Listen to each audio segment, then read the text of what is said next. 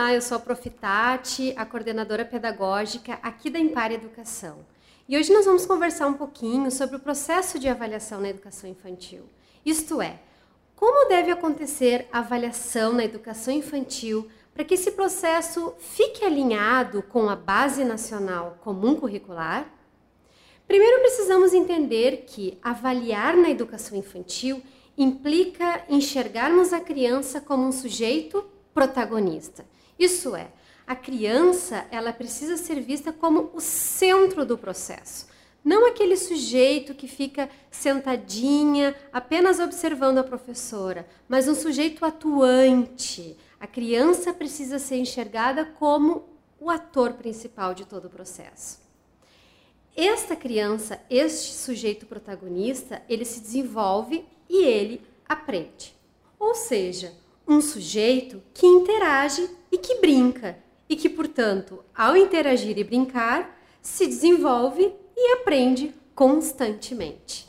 A BNCC é muito clara, deixando evidente que o papel da educação infantil é garantir os seis direitos de aprendizagem e desenvolvimento, que são conviver, brincar, participar, explorar, expressar e conhecer-se por meio da realização de proposições pedagógicas, isto é, de atividades, de produções, de trabalhos com intencionalidade pedagógica e com um objetivo muito claro, que atendam os objetivos de aprendizagem e desenvolvimento que contemplam cada um dos cinco campos de experiência também propostos na BNCC. Sendo assim, precisamos entender que avaliar na educação infantil implica que o docente dessa etapa da educação básica deve estar atento aos avanços, às conquistas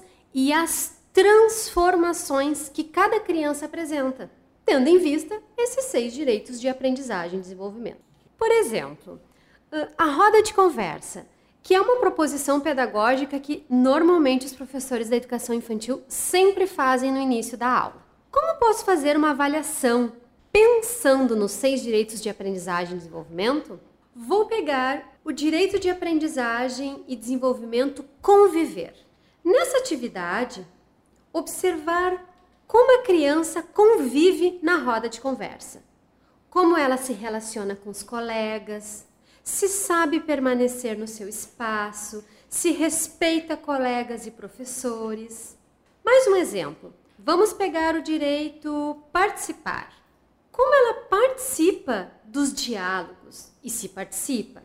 Se sabe escutar, se sabe esperar sua vez. Ou ainda, vamos pegar o direito se expressar.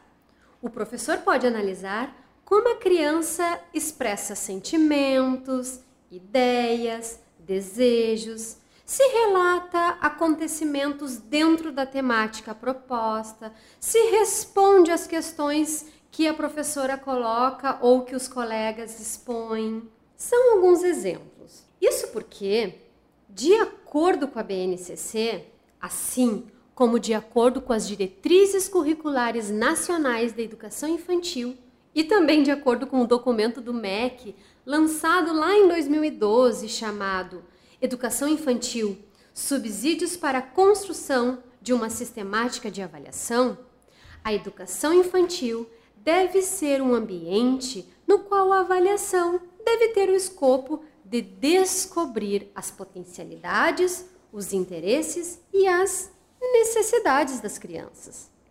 Portanto, se no momento da análise desses dados, o docente e a coordenação pedagógica da escola evidenciam problemas, é necessário, segundo esses documentos que acabei de citar, que a escola reveja suas práticas metodológicas e suas práticas pedagógicas que foram realizadas com as crianças. Mas vamos pensar. Sabemos que o processo de avaliação na educação infantil é um processo contínuo e diário e que tem como foco os direitos de aprendizagem e desenvolvimento previsto na BNCC. Portanto, não há conteúdos a serem avaliados, mas sim aspectos inerentes à formação integral das crianças. Porém, quais instrumentos podemos utilizar para chegarmos aos resultados finais? Aqueles que serão entregues às famílias e que também servirão de análise das práticas pedagógicas realizadas na escola? Bom, minha primeira dica seria realizar o diário de bordo. Quando eu era professora da educação infantil, eu sempre fiz e dava muito certo. Consiste em um caderno, um caderno simples de registro, organizado de modo que haja espaço suficiente para anotações diárias sobre o processo de aprendizagem e desenvolvimento de cada criança. Isto é, no diário de bordo, o professor faz anotações diárias das observações que realiza dos seus alunos durante a realização das mais variadas atividades propostas. Mas é importante que essas anotações tenham como foco o olhar atento acerca dos seis direitos de aprendizagem e desenvolvimento, como o exemplo que eu acabei de dar. Com os registros no diário de bordo, o professor terá dados suficientes para elaborar os seus pareceres descritivos de cada aluno. Então vamos pensar um pouquinho sobre os pareceres descritivos. Como coordenadora pedagógica, que também fui durante muitos anos na educação infantil, e a partir dos estudos que eu venho realizando, entendo que a melhor forma de realizar este documento seja evitar aquelas fichas de marcar que normalmente as escolas adotam. Por quê? Porque o parecer descritivo deve ser um documento todo descritivo, no qual o professor deve apontar os avanços, as transformações, as conquistas que a criança, em sua particularidade, apresentou ao longo do bimestre, do trimestre ou do semestre, tendo sempre em vista, como eu já disse, os direitos de aprendizagem e desenvolvimento da BNCC. Portanto, o parecer descritivo é um documento com dados qualitativos, que indicam sempre as conquistas das crianças, para que as famílias possam receber uma avaliação diagnóstica que evidencie o papel relevante que a educação infantil está desempenhando na vida dos seus filhos.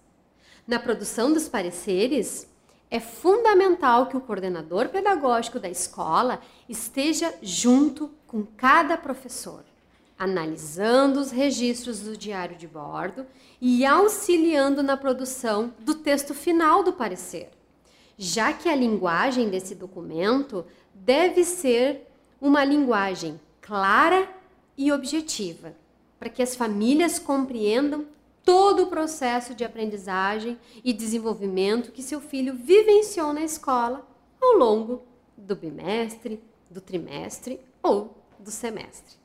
A última dica que eu gostaria de dar é sobre a construção dos portfólios. Os portfólios na educação infantil. Fica muito legal quando, junto aos pareceres descritivos, as famílias recebem os portfólios das crianças. Nesses portfólios são compilados todos os trabalhos realizados e produzidos de modo criativo e autônomo pelas crianças. Eles são muito simples de fazer e dão uma visibilidade muito significativa para todo o trabalho realizado pelo professor com a criança. Além do mais, os portfólios também servem como instrumento de análise do professor no sentido de contribuir para o diagnóstico dos avanços realizados por cada um. Então, nesse áudio, busquei trazer elementos importantes sobre o processo de avaliação para que esse fique de acordo com a BNCC. Eu espero ter contribuído. Mas caso você tenha alguma dúvida ou algum comentário a fazer, você pode nos contatar via Messenger na nossa página do Facebook. Ali você encontra um botão enviar mensagem.